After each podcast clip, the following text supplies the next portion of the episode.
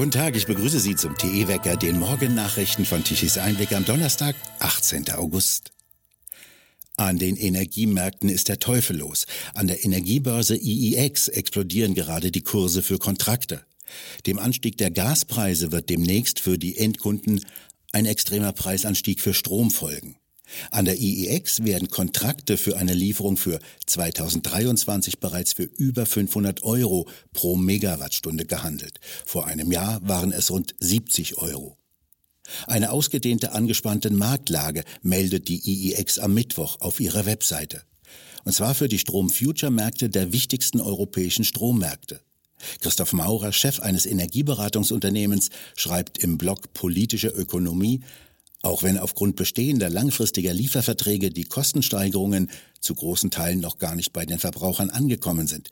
Die Strompreise werden absehbar ein Niveau erreichen, das für industrielle wie private Verbraucher gleichermaßen schmerzhaft ist.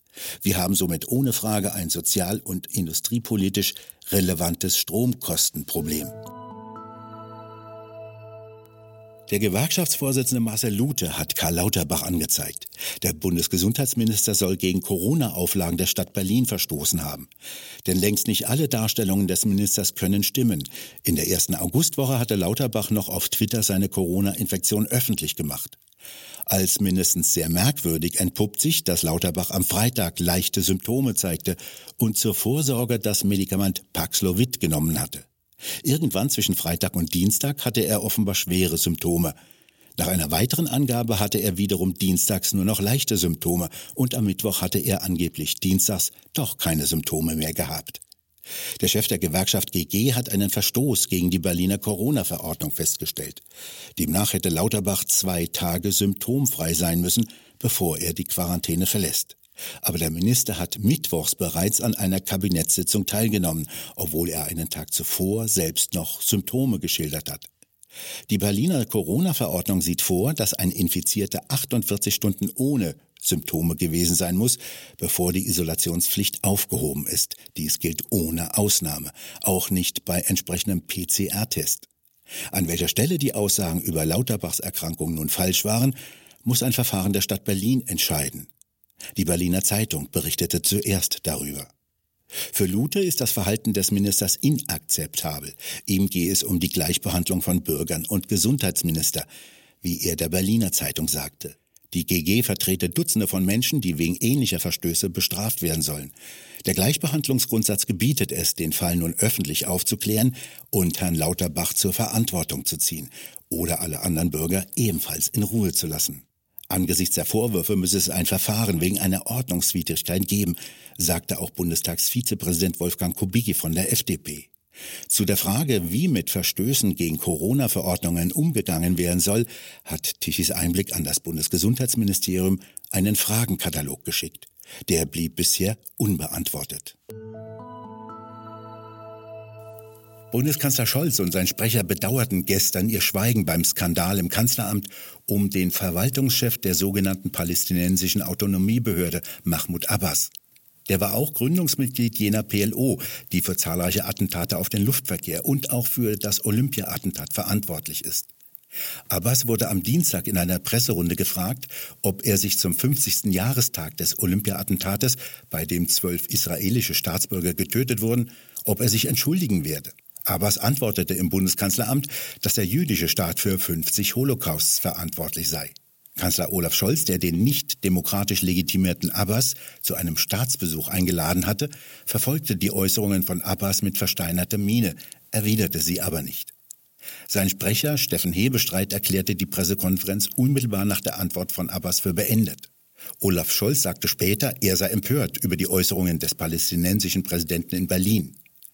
Einem Bericht des britischen Telegraph zufolge zog Abbas daraufhin seine Bemerkung zurück und erklärte, er habe nicht beabsichtigt, die Einzigartigkeit des Holocaust zu leugnen, den er als das abscheulichste Verbrechen der modernen Menschheitsgeschichte bezeichnete. Das deutsche Kanzleramt hatte am Mittwoch den Leiter der palästinensischen diplomatischen Vertretung in Berlin einbestellt, um gegen die Äußerungen von Abbas zu protestieren, sagte ein Regierungssprecher. In einem Interview mit Gresana von Radio Schlagerparadies hat Roland Tichy zur Gaspreisumlage Klartext geredet. Ihr habt vielleicht einen Pelletofen. Glück gehabt. Ihr habt vielleicht eine Ölheizung. Glück gehabt. Klar, ihr kämpft auch mit höheren Preisen. Mit der Gasumlage ab Oktober habt ihr aber nichts zu tun. 2,4 Cent pro Kilowattstunde mehr zahlen ausschließlich Bürger und Bürgerinnen, die sich zum Beispiel einst eine moderne, als umweltfreundlich angepriesene Gasheizung zugelegt haben. Die Umlage soll den Gasversorgern zugutekommen. Gleichzeitig wird politisch schon von Ausgleichszahlungen und Hilfen für Geringverdiener gesprochen. Roland Tichy, Journalist und Publizist. Was sagt man zu sowas? Das ist für mich unverständlich, was da abläuft. Denn erstens schon mal kassiert der Staat. Auf die sogenannte Gasumlage geht 19 Prozent Mehrwertsteuer drauf. Das heißt also, obwohl wir ohnehin inflationsbedingt bereits Steuern auf Einkommen haben, das wir nicht mehr ausgeben können, zahlen wir nochmal Mehrwertsteuer. Und dann verstehe ich auch nicht, wieso die Konsumenten den Unternehmen Unternehmen helfen müssen, die sich beim Gaspreis verzockt haben. Das kann doch alles nicht die Wahrheit sein. Äh, seit wann müssen Konsumenten die Produzenten subventionieren? Ich habe es nicht erlebt, dass die Gashersteller die Preise von sich aus mal gesenkt hätten. Also das ist ein komisches Ding, was da abläuft. Hier würde ich gerne nachfragen und kurz vertiefen. Wie ist das gemeint? Verbraucher müssen Unternehmen helfen. Um den Wahnsinn sich noch mal klar zu machen, stellen wir uns mal vor, VW macht Verluste, weil es die falschen Auto baut. Kein Mensch will Elektroauto fahren. Gibt es dann bald eine Elektroauto-Umlage, die ich bezahlen muss, weil VW eine falsche Entscheidung getroffen hat? Dann zweitens, es geht ja hier nicht um, um Centbeträge. Es geht um richtig viel Geld für eine vierköpfige Familie, also was man so als den Normalhaushalt bezeichnet im Allgemeinen, sind es halt mindestens 500 Euro, können aber auch 600 sein, je nachdem, wie die Lage da im Einzelnen genau abläuft. Dazu kommt, wir haben dazu eine Umfrage gemacht, dass sich ja ohnehin die Gaspreise verfünffacht haben. Also wir haben fünffach so hohe Preise, hauen dann nochmal eine Umlage drauf und weil es immer noch nicht reicht, 19 Prozent Mehrwertsteuer. Äh, sowas Perverses habe ich ehrlich gesagt in der Geschichte Deutschlands vom Staat her noch nie gesehen. In neun europäischen Ländern gibt es einen gesetzlichen Preisdeckel für Gas an den Endverbraucher. Warum können das andere? Weil sie es wollen und weil sie natürlich Gas haben. Man muss ja ganz klar sagen, dass die Gaskrise in Deutschland ganz wenig mit Putin und sehr viel mit der Bundesregierung zu tun hat. Gehen wir mal in Nachbarländer. Italien ist vom Gas ähnlich abhängig wie Deutschland. Klar, Italien hat keine Kernkraftwerke wegen Erdbeben. Italien hat keine Kohlevorkommen. Italien hat kein Erdgas. Italien hat aber LNG-Terminals und zwar genügend, ausreichend. In Italien gibt es genug Gas. Ähnlich ist die Lage in Spanien. Auch keine Kohle, aber es gibt fünf LNG-Terminals. Deutschland hat null und redet darüber, vielleicht in vier Jahren einen zu haben.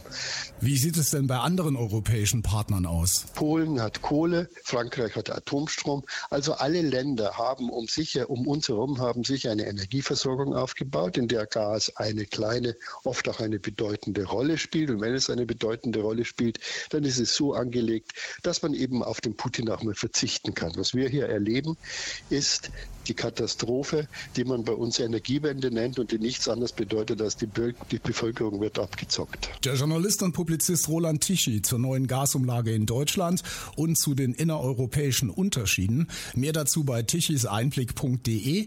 Dort findet ihr ab 9 Uhr auch das komplette Interview als Podcast. Wir danken Radio Schlagerparadies für die freundliche Erlaubnis, das Interview hier bei uns im TE-Wecker zu wiederholen. Die Vernunft und ihre Feinde. So heißt das neue Buch von Thilo Sarrazin. Er behandelt darin Irrtümer und Illusionen ideologischen Denkens. Thilo Sarrazin mit einem Auszug aus seinem neuen Buch. Marx und Engels würden sich im Grab umdrehen, wenn sie das heute sehen. Aber fairerweise muss man sagen, dass die beiden Zeit ihres Lebens viel zu sehr mit dem aus ihrer Sicht unvermeidlichen Untergang des Kapitalismus beschäftigt waren. Was macht die trotz dieser katastrophalen äh, Bilanz gleichwohl anhaltende Faszination des Marxismus aus?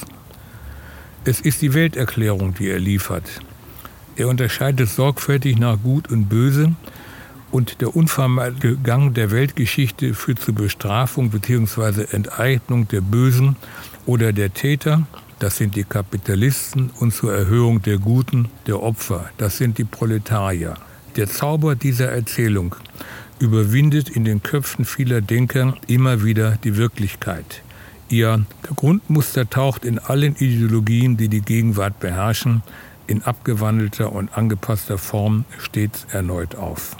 Soweit Thilo Sarrazin aus seinem neuen Buch Die Vernunft und ihre Feinde. Sie können es ab sofort hier bei uns auf der Webseite im Shop vorbestellen unter tichiseinblick.shop.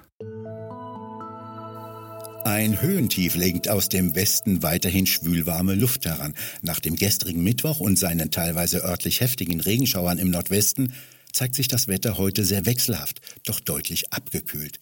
Die feuchtwarmen Luftmassen verlagern sich nach Osten und sorgen dort noch einmal für teilweise sehr gewittriges und regnerisches Wetter, allerdings nur lokal sehr begrenzt.